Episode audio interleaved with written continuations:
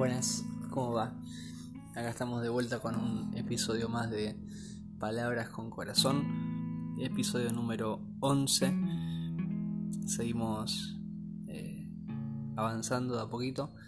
Eh, gracias a todas las personas que, que escuchan este podcast, los que se toman el tiempo y prestan atención para, bueno, como decía antes, escuchar lo que comparto. De verdad lo, valoro. Eh, sinceramente no sé bien eh, quiénes son, pero a través de la aplicación eh, tengo los datos de que personas de o alguien de Estados Unidos está escuchando y también alguna persona de Ecuador. Así que gracias a ellos, no sé quiénes son, pero gracias por escucharme a pesar de estar tan lejos. Así que el episodio de hoy se llama sencillamente Te ama. Así que arrancamos con el episodio número 11. Y bueno, empieza con el hijo pródigo. Eh, hace unos días estaba pensando en esa parábola y bueno, yo en lo que escribo en el blog de, que tengo, tengo escritas varias reflexiones acerca del hijo pródigo. Eh, creo que es inagotable lo que uno puede encontrar y, y ver en esa parábola. Y hay tanto en qué pensar, tanto para detenerse, tantas frases, tantos momentos de esa historia que, que son realmente dignos de, tomarse el tiempo, ¿no? Em, siempre me gustó esa parábola, pero empecé a tomarle más, más cariño y, y a tenerla como en un lugar especial desde que leí un libro de Henry Nowen que se llama La parábola del hijo pródigo, meditaciones ante un cuadro de Rembrandt. Y él cuenta que que bueno, él fue a al museo donde está expuesto un cuadro de, de Rembrandt que es justamente está titulado El regreso del hijo pródigo está en un museo en, Rusia. Justo ahora no se me viene a la mente el nombre. Es el Hermitage de Rusia, ese, ese museo. Y bueno, en el libro cuenta que cuando Henry vio ese cuadro, quedó totalmente asombrado, ¿no? En el cuadro se retrata el momento en el que el padre está abrazando al hijo y se ve de fondo al hijo mayor mirando asombrado y también se, lo, se ven a otras personas que presenciaban ese momento y lo que, lo que logró capturar Rembrandt en ese cuadro es, es maravilloso, es hermoso. Yo no soy una persona que sepa de arte ni mucho menos, pero ese cuadro me encanta. Mirarlo detenidamente y, y encontrarse uno en ese abrazo, ¿no? Encontrarse uno entre las manos de ese padre anciano, encontrarse uno en ese hijo como está ahí pintado descalzo, con, con ropas sucias y, y viejas y gastadas, pero siendo abrazado, ¿no? Y bueno, Henry Nowen estuvo días mirando ese cuadro y, pensando y reflexionando y meditando en él. Obviamente trayendo a su mente la parábola que contó Jesús. Bueno, en ese libro habla de del hijo pródigo y de ciertas etapas que cada uno de nosotros atravesamos en nuestra vida. Pero bueno, le contaba eso porque a partir de ese libro fue que empecé a prestar mucha más atención a, esta parábola. Y justo estos días, como le decía, estaba pensando y, y a mi mente particularmente el momento en que en el que el hijo toma conciencia y nos cuenta Jesús en Lucas 15 que dice que él entró en razón y se dijo a sí mismo en casa hasta los jornaleros tienen comida de sobra y aquí estoy yo muriéndome de hambre. Volveré a la casa de mi padre y le diré, Padre, he pecado contra el cielo y contra ti, ya no soy digno de que me llamen tu hijo. Te ruego que me contrates como jornalero. Entonces regresó a la casa de su padre y cuando todavía estaba lejos, su padre lo vio llegar lleno de amor y de compasión, corrió hacia su hijo, lo abrazó y lo besó. Su hijo le dijo, Padre, he pecado contra el cielo y contra ti, y ya no soy digno de que me llamen tu hijo. Sin embargo, su padre dijo a los sirvientes, Rápido, traigan la mejor túnica que haya en la, en la casa y vístanlo. Consigan un anillo para su dedo y sandalias para sus pies maten el ternero que hemos engordado. Tenemos que celebrar con un banquete porque este hijo mío estaba muerto y ahora ha vuelto a la vida. Estaba perdido y ahora ha sido encontrado. Entonces comenzó la fiesta. Y la verdad que, que esa escena es como una película, ¿no? esa, esa escena de, del regreso, ¿no? Pensar que el momento en el que el hijo vuelve a su casa, el momento en el que él decide emprender ese viaje, él se encuentra entre los cerdos, está totalmente vacío de cualquier tipo de, de orgullo. La dignidad la había perdido absolutamente. Estaba haciendo lo más bajo que cualquier persona podía hacer, que cualquier judío podía hacer, que era estar cuidando cerdos. Estaba solo, no tenía amigos, no tenía comida,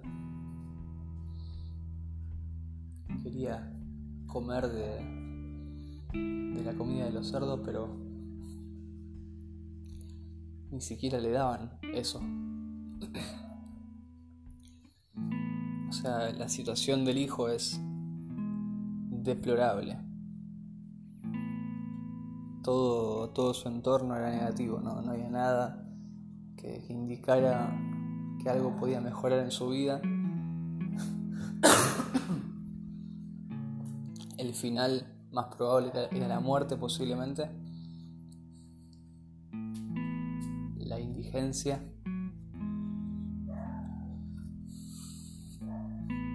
No había un futuro vista para el hijo pródigo. Claramente todo esto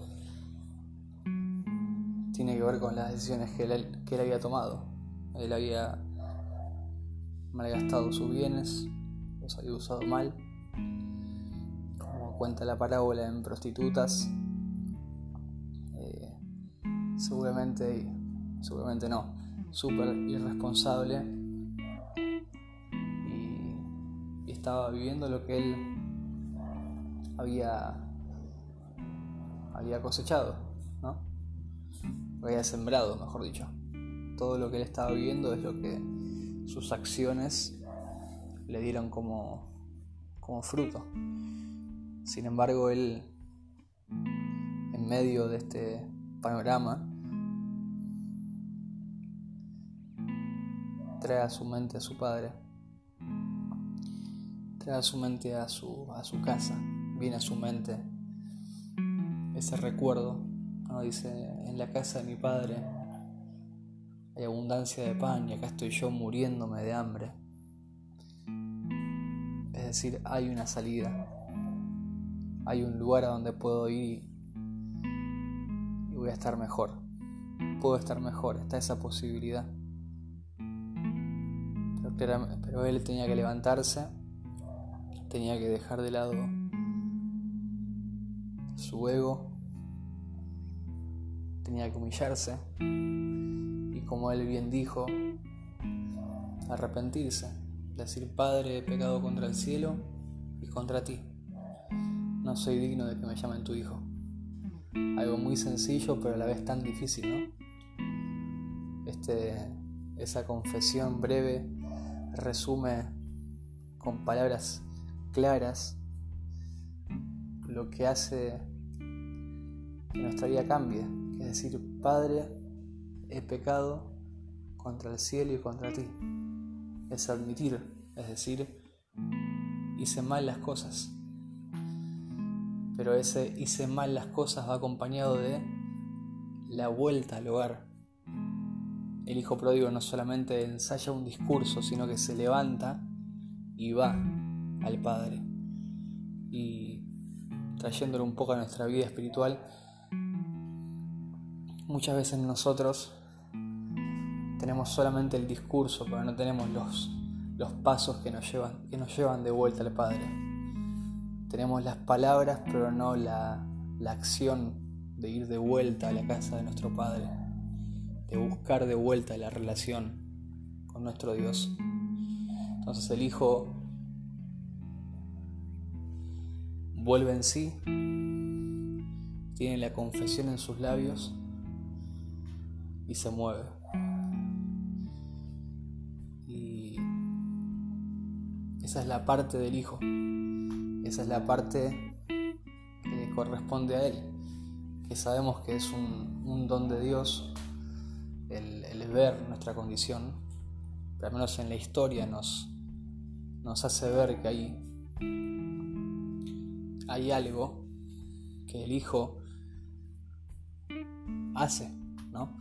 Que es lo que nosotros tenemos que también hacer como, como hijos y muchas veces como hijos pródigos, como personas que estamos cerca de Dios pero que muchas veces nos alejamos, que estamos en la casa de nuestro Padre disfrutando de comunión, pero también creyentes que a veces frecuentamos el país lejano y quizá no nos vamos y desperdiciamos nuestra vida completamente y no vivimos perdidamente en los términos del hijo pródigo, pero sí nuestro corazón se va lejos y sí posiblemente hacemos cosas que no tenemos que hacer.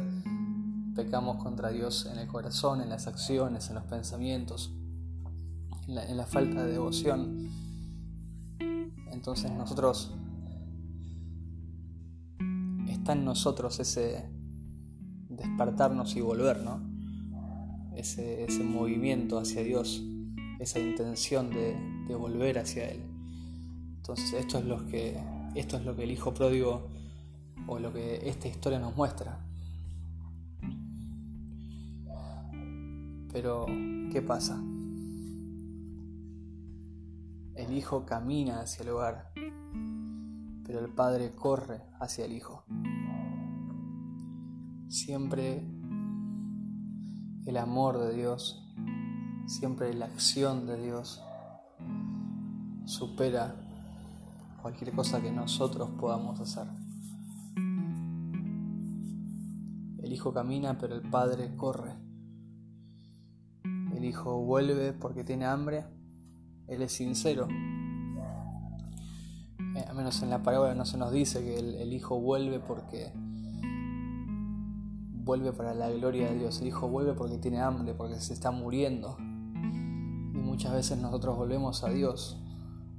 A veces por, por los motivos correctos, pero hay veces que volvemos a Dios porque nos damos cuenta que se derrumba todo a nuestro alrededor. Y una vez que volvimos, caemos en cuenta de que más allá de todas las circunstancias adversas que nos rodeaban, necesitábamos volver porque necesitábamos a Dios, pero no siempre lo vemos en el primer momento. Muchas veces vamos a Dios solamente por, por lo superficial, pero no vamos a Dios por lo, por lo profundo. Y este es el caso del hijo pródigo. Él va a Dios porque se está muriendo de hambre. Su estómago vacío, la necesidad, el sufrimiento, lo lleva a ir a su padre. Y Dios cuando en el personaje del padre, cuando va al hijo, él no va por un por un motivo superficial.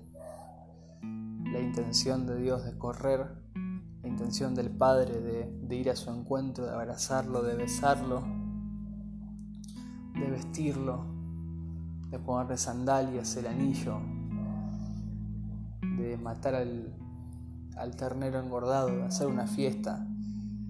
Era el amor que él tenía por su hijo, era un motivo profundo y acá lo que, lo que me encanta de, este momento es que lo que el padre le estaba diciendo al hijo con todas esas manifestaciones, el beso, el abrazo, y todo lo que él hace es, no tengas dudas de que te amo.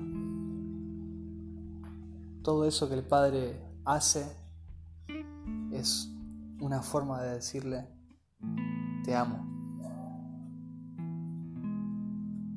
No tengas dudas de que te recibo de vuelta. No tengas dudas de que te acepto. No tengas dudas de que me perteneces. No tengas dudas. Todo, lo que el Padre hace, todo lo que el Padre dice es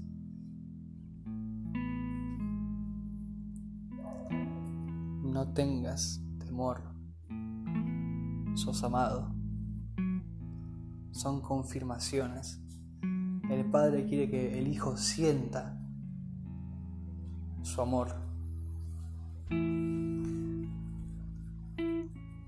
Y eso me hacía pensar que Dios quiere que nosotros estemos convencidos de cuánto nos ama.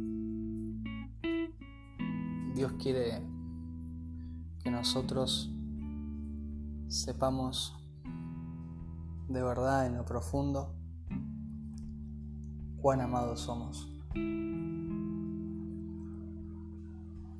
Por eso me, me encanta y amo esta historia, porque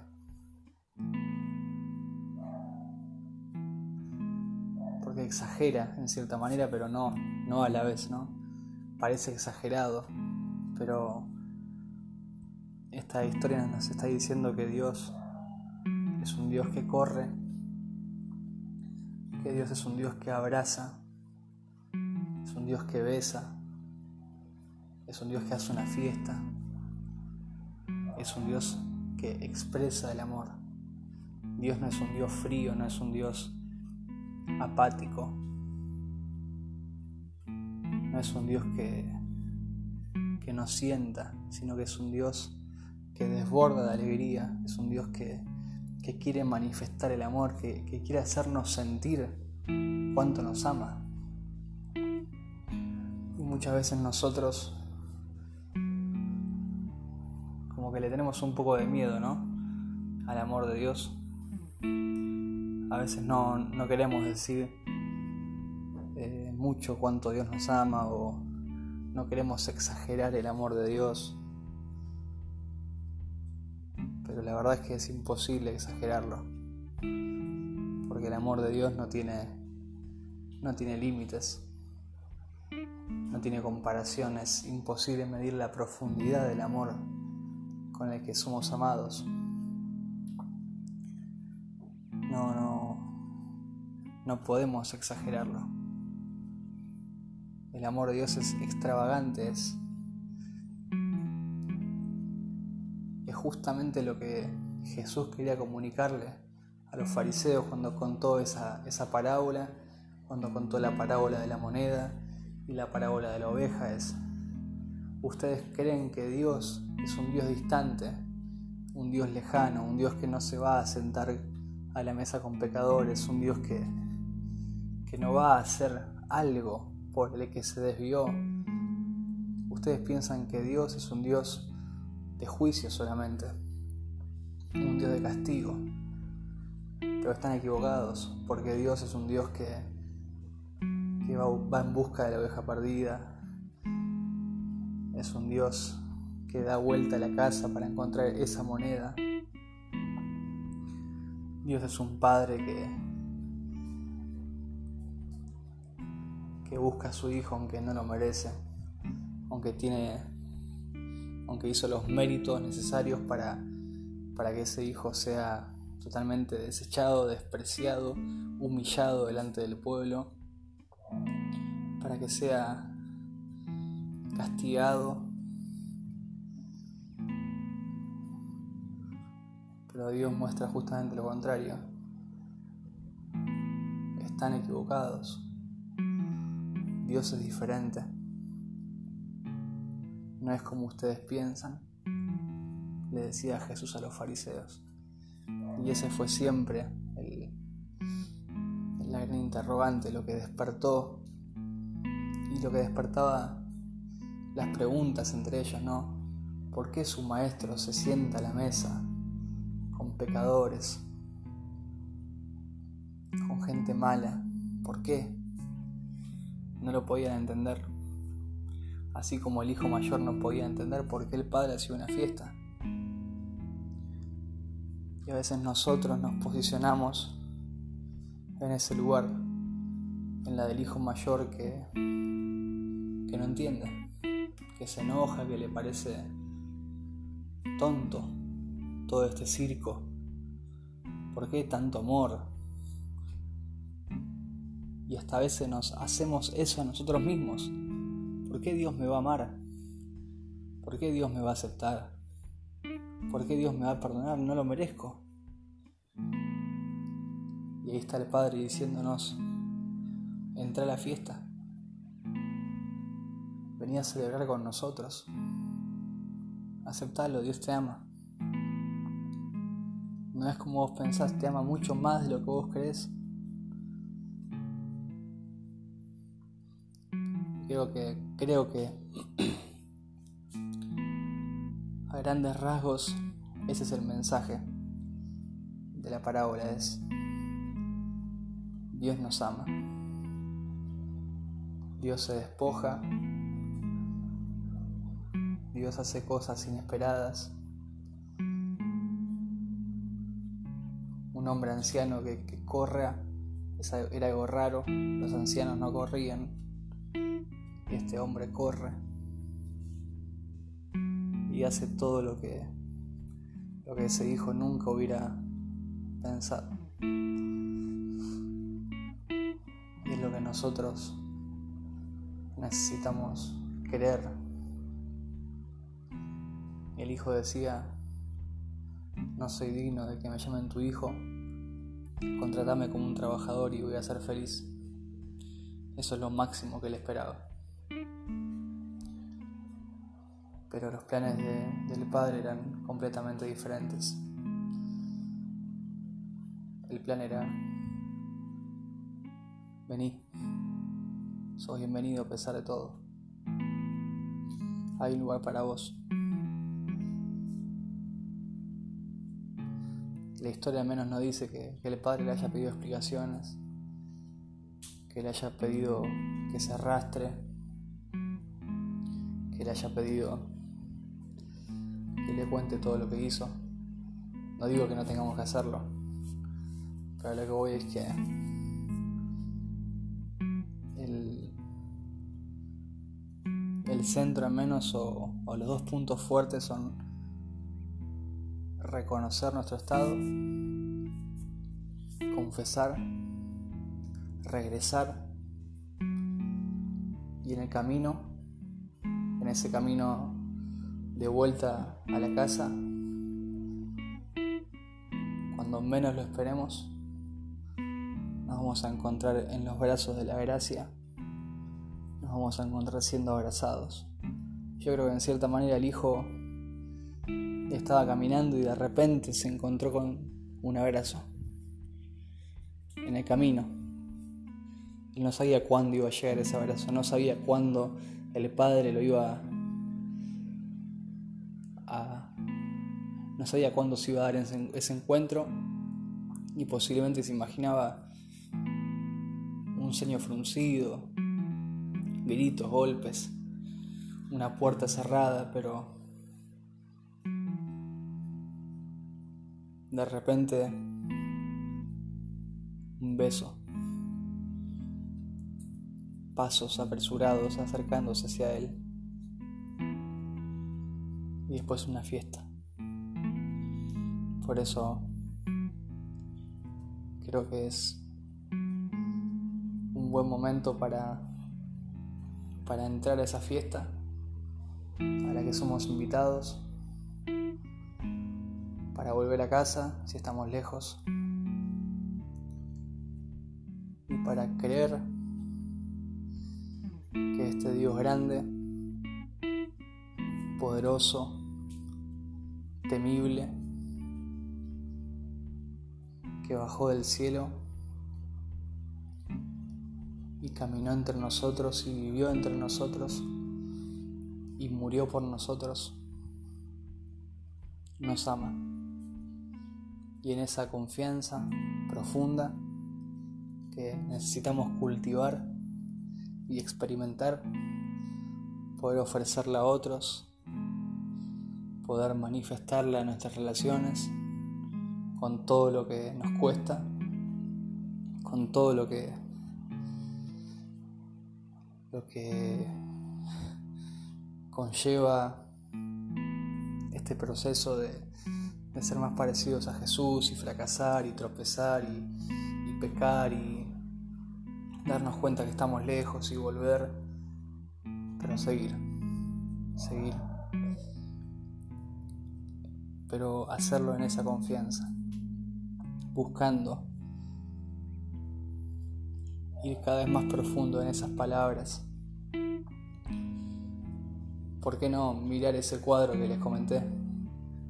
intentar hallarnos en ese abrazo y quedarnos ahí. Cerrar los ojos y intentar imaginarnos siendo abrazados por Dios. Un abrazo de gracia porque no lo merecemos. Pero Él nos abraza, a pesar de lo que somos, sabiendo cómo somos. nos ama.